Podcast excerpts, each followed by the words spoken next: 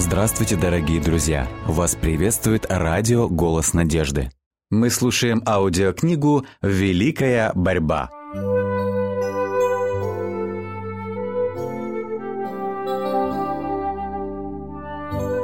Глава 25. Незыблемость закона Божьего.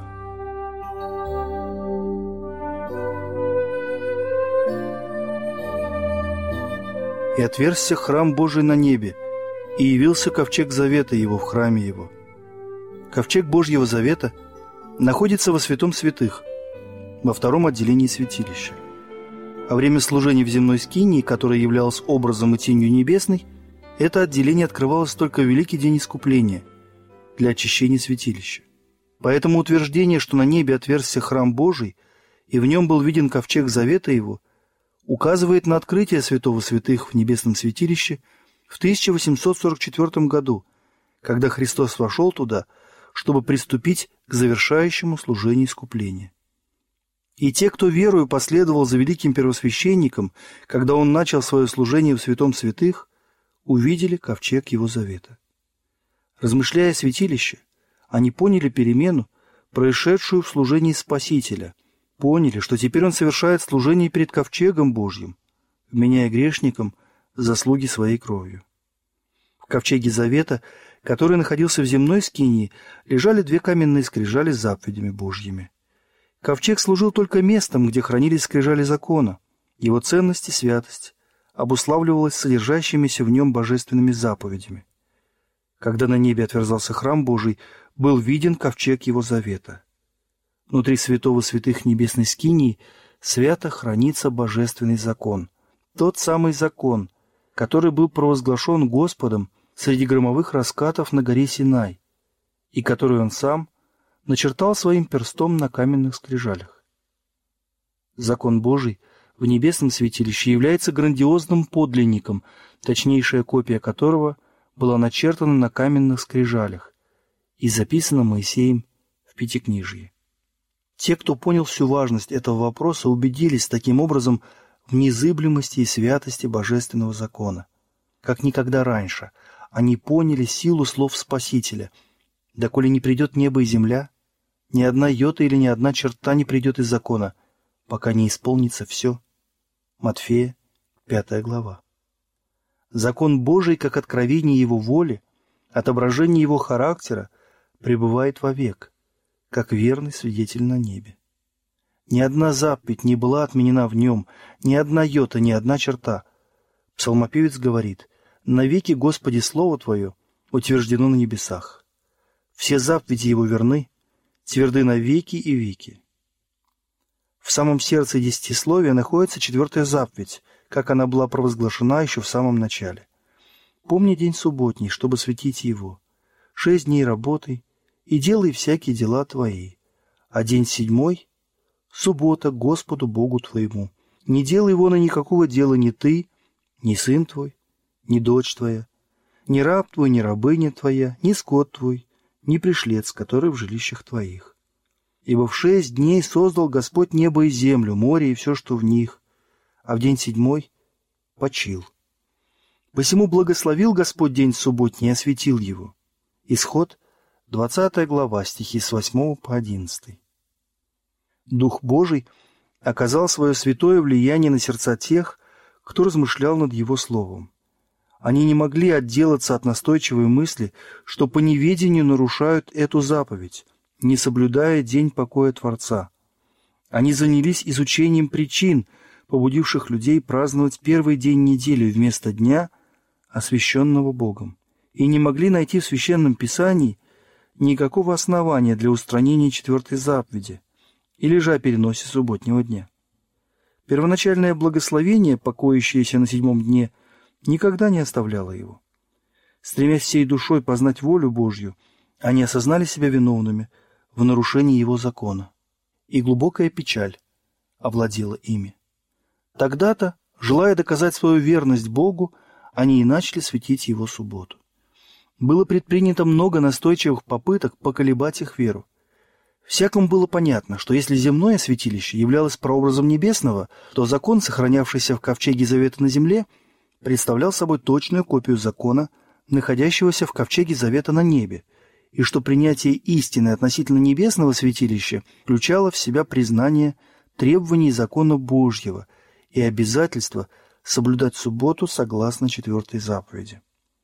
В этом и кроется секрет упорного и решительного сопротивления гармоничному толкованию священного писания, которое указывает на служение Христа в небесном святилище. Люди старались закрыть дверь, которую распахнул Господь. Но тот, кто отворяет, и никто не затворит, затворяет, и никто не отворит, сказал, «Вот я отворил пред тобою дверь, и никто не может затворить ее». Христос отворил дверь, то есть начал служение во святом святых, и из отверстой двери небесного святилища на землю пролился свет. Все увидели, что четвертая заповедь — часть закона, хранящегося в небесном святилище. То, что Бог постановил, человек не может отменить. Принявшие свет о посредническом служении Христа и незыблемости закона Божьего обнаружили, что именно эти истины отражены в 14 главе книги Откровения. В этой главе содержатся три предостережения, которые должны приготовить жителей земли ко второму пришествию Господа. Слова «Ибо наступил час суда его» указывают на завершающие труды в служении Христа для искупления людей. Они содержат в себе истину, которая должна быть возвещена людям, прежде чем Спаситель окончит свое посредническое служение и придет на землю, чтобы забрать свой народ к себе. Следственный суд, начавшийся в 1844 году, будет продолжаться до тех пор, пока не решится участь каждого, живого или мертвого. Следовательно, он будет длиться до конца времени испытания. Для того, чтобы люди могли предстать на суд, весть повелевает им убояться Бога и воздать Ему славу, поклониться сотворившему небо и землю, море и источники вод. Последствия принятия этих вестей описаны в слове. Здесь терпение святых, соблюдающих заповеди Божии и веру в Иисуса. Книга Откровения, глава 14, стих 12. Чтобы подготовиться к суду, необходимо соблюдать закон Божий.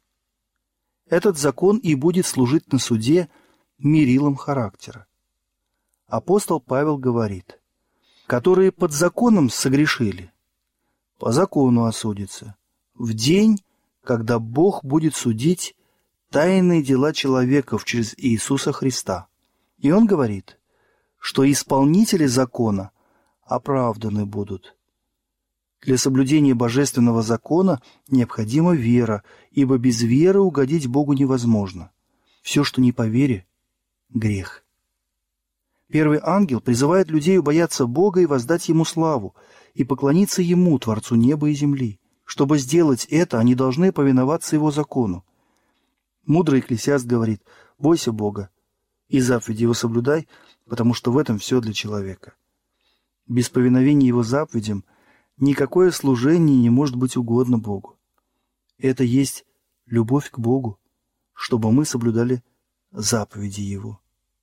Кто отклоняет ухо свое от слушания закона, того и молитва — мерзость. Мы должны поклоняться Богу, потому что Он — Творец, и Ему обязаны своим существованием все существа. И там, где в Библии говорится о том, что Господь требует от человека поклонения и почитания — там же приводится и доказательство его творческой силы. Все боги народов — идолы, а Господь небеса сотворил. Кому же вы уподобите меня? И с кем сравните, говорит святый? Поднимите глаза ваши на высоту небес и посмотрите, кто сотворил их. Так говорит Господь, сотворивший небеса. Он Бог, образовавший землю и создавший ее. «Я Господь, и нет иного». Псалмопевец говорит, «Познайте, что Господь есть Бог, что Он сотворил нас, и мы Его. Придите, поклонимся и припадем, преклоним колено пред лицом Господа Творца нашего». А святые существа, поклоняющиеся Ему на небесах, в таких словах выражают причину своего поклонения. «Достоин Ты, Господи, принять славу и честь и силу, ибо Ты сотворил все» в 14 главе книги Откровения звучит призыв поклониться Творцу. И пророчество показывает людей, которые, восприняв предостережение трех ангелов, соблюдают заповеди Божьи. Одна из этих заповедей прямо указывает на Бога, как на Творца. Четвертая заповедь гласит «День седьмой – суббота Господу Богу твоему, ибо в шесть дней создал Господь небо и землю, море и все, что в них, а в день седьмой почил. Посему благословил Господь день субботний, осветил его. Относительно субботы Господь говорит дальше это знамение, дабы вы знали, что я Господь Бог ваш». И вот по какой причине. Потому что в шесть дней сотворил Господь небо и землю, а в день седьмой почил и покоился. Суббота, как памятник творения, важна потому, что она всегда свидетельствует об истинной причине нашего поклонения Богу, заключающейся в том, что Он Творец, а мы Его творение. Суббота потому, собственно, и образует основание всего богослужения, что она преподносит эту великую истину самым впечатляющим образом, как никакое другое установление. Истинная причина для поклонения Богу не только в субботу, но и в целом – это основополагающее различие, которое существует между Богом и Его творением. Этот великий факт никогда не устареет, и его никогда не следует забывать. Бог установил субботу в Едеме, чтобы таким путем всегда напоминать людям об этой истине. И до тех пор, пока мы будем поклоняться Господу, как нашему Создателю, суббота будет оставаться знамением и памятником Его творческой деятельности. Если бы все соблюдали субботу – Тогда мысли и чувства людей были бы обращены к их Творцу, как к объекту всеобщего поклонения и благоговения. И тогда не существовало бы ни одного идолопоклонника, атеиста и безбожника. Соблюдение субботы – знак верности истинному Богу, сотворившему небо и землю, море и источники вод. Следовательно, весть, призывающая людей поклониться Богу и соблюдать Его заповеди, особо напоминает о необходимости соблюдать четвертую заповедь. От тех, кто соблюдает заповеди Божьи и верит в Иисуса – резко отличаются люди, на которых указывает третий ангел, торжественно и грозно предостерегая их от рокового заблуждения.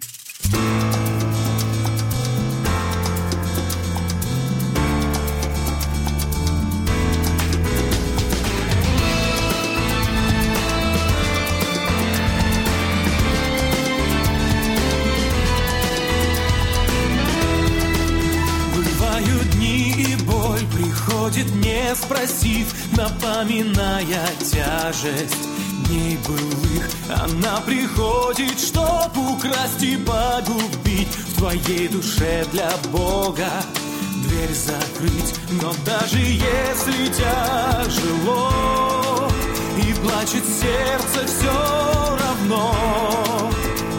Ты веру не теряй, есть выход, так и знай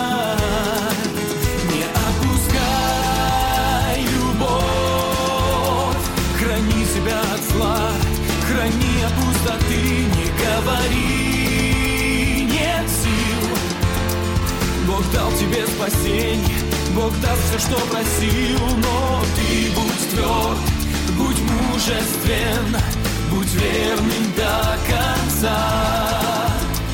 Увидишь чудеса, ведь Бог с тобой всегда. Бывают дни пустыни Обернется жизнь Сил дальше нет идти. Но я прошу, держись Пусть прошлое уйдет Бог все простил тебе. Ты сын царя царей О, поверь мне. Но даже если тяжело И плачет сердце все равно. Надежды не теряй есть выход, так и знай.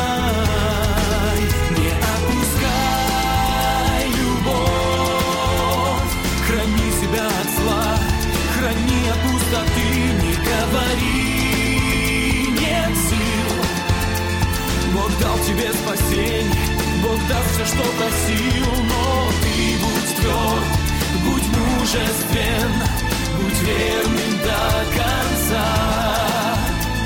Увидишь чудеса Ведь Бог с тобой всегда не отпускай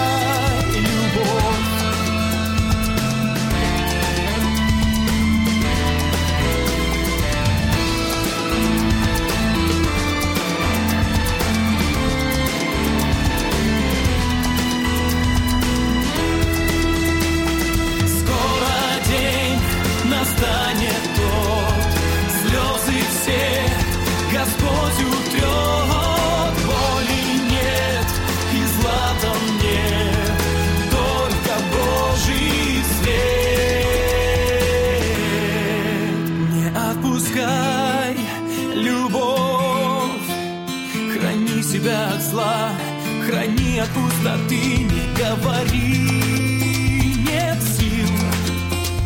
Бог дал тебе спасение, Бог даст все, что просил, не отпускай любовь, храни себя от зла, храни от пустоты, не говори, нет сил. Бог дал тебе спасение, Бог даст все, что просил, но ты будь тверд, будь мужествен, будь верным до конца.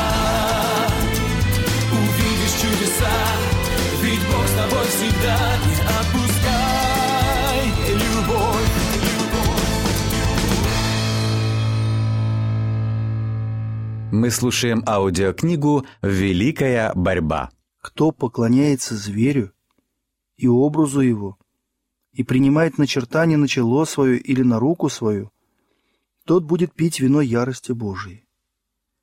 Для правильного понимания этой вести необходимо и правильное истолкование этих символов. Что олицетворяет собой зверь, его образ и начертание? Пророчество, в котором приводятся эти символы, начинается в 12 главе книги Откровения с описания дракона, который пытается уничтожить Христа при его рождении. Дракон называется также и сатаной.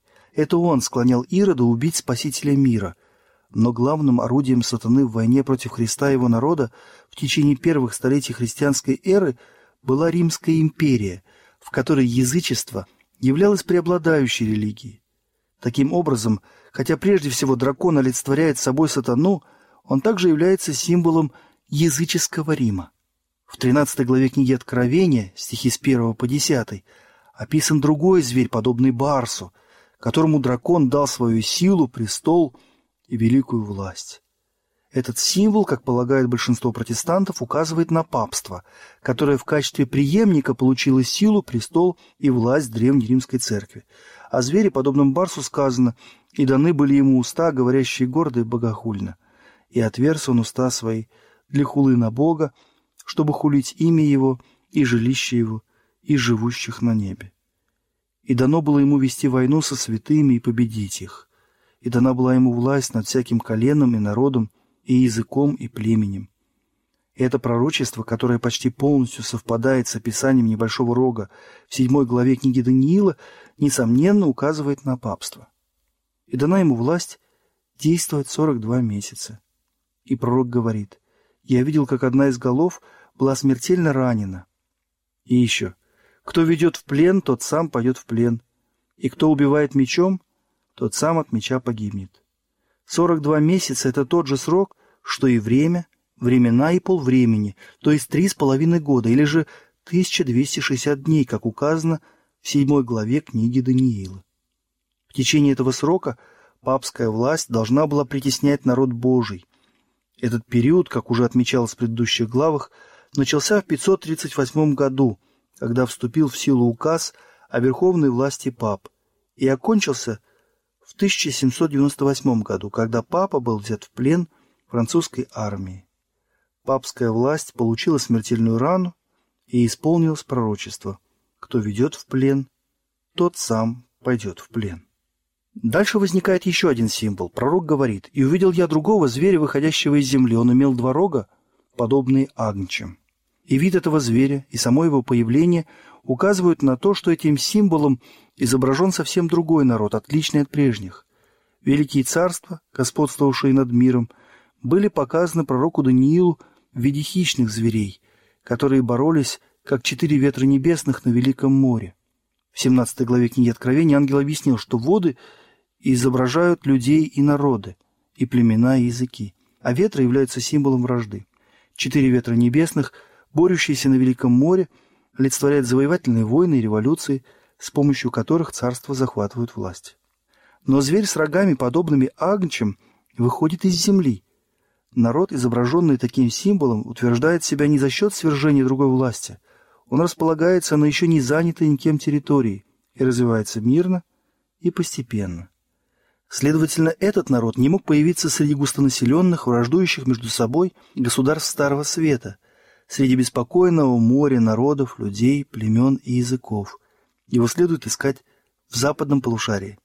Какая нация начала укрепляться и возвышаться в новом свете в 1798 году, обещая стать великой державой и привлекая к себе внимание мира?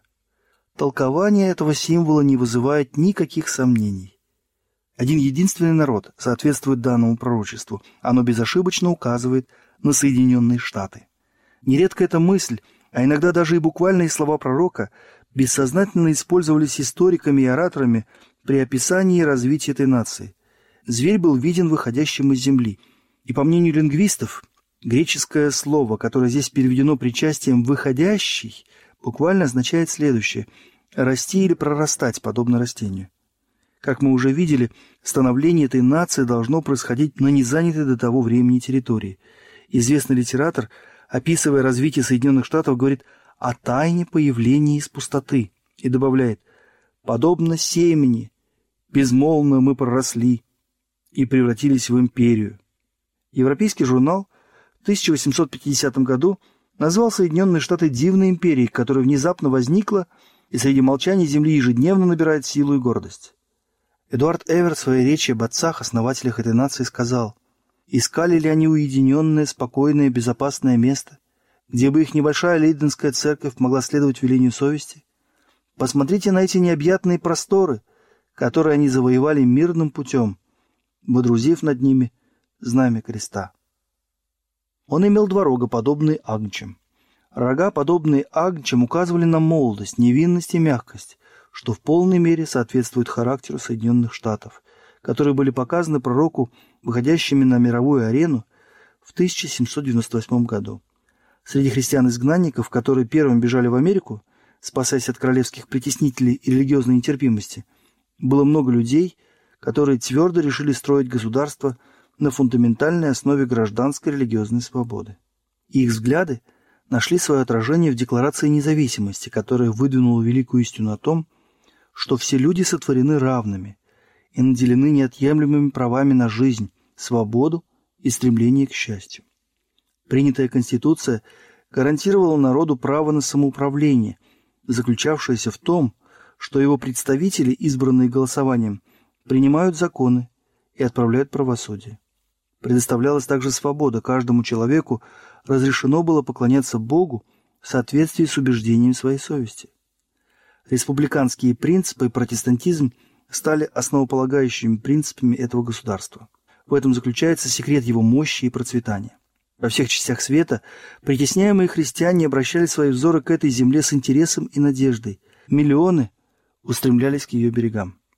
Но зверь с агнчими рогами говорил, как дракон.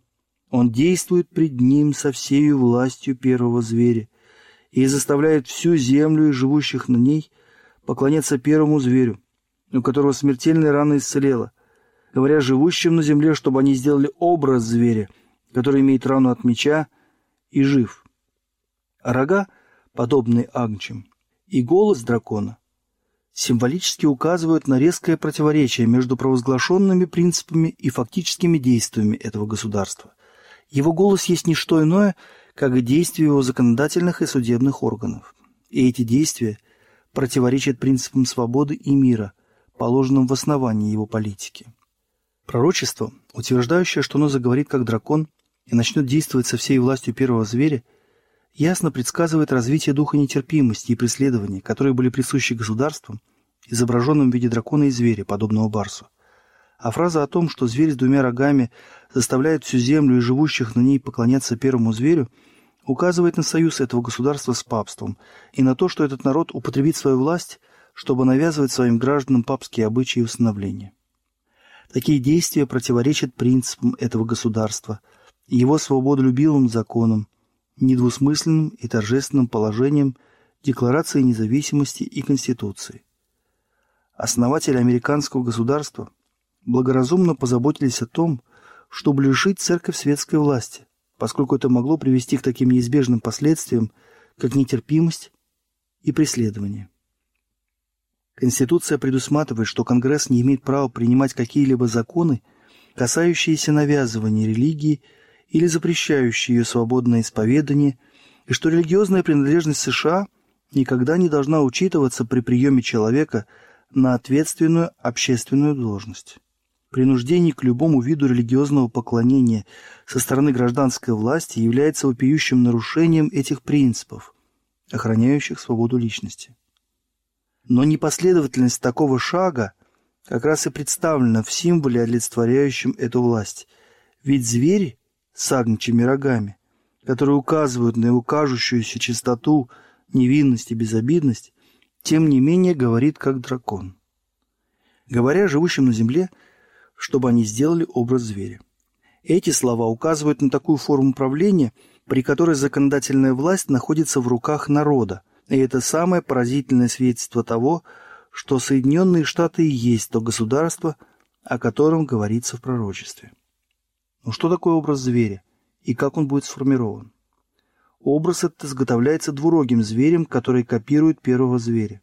Для того, чтобы понять суть этого образа и как он формируется, мы должны хорошо знать особенности самого зверя, то есть папства.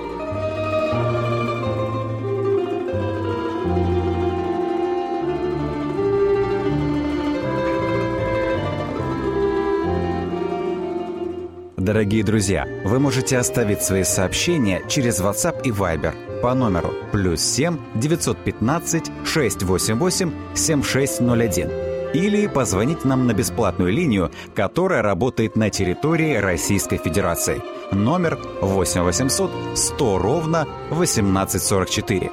8 800 100 ровно 1844.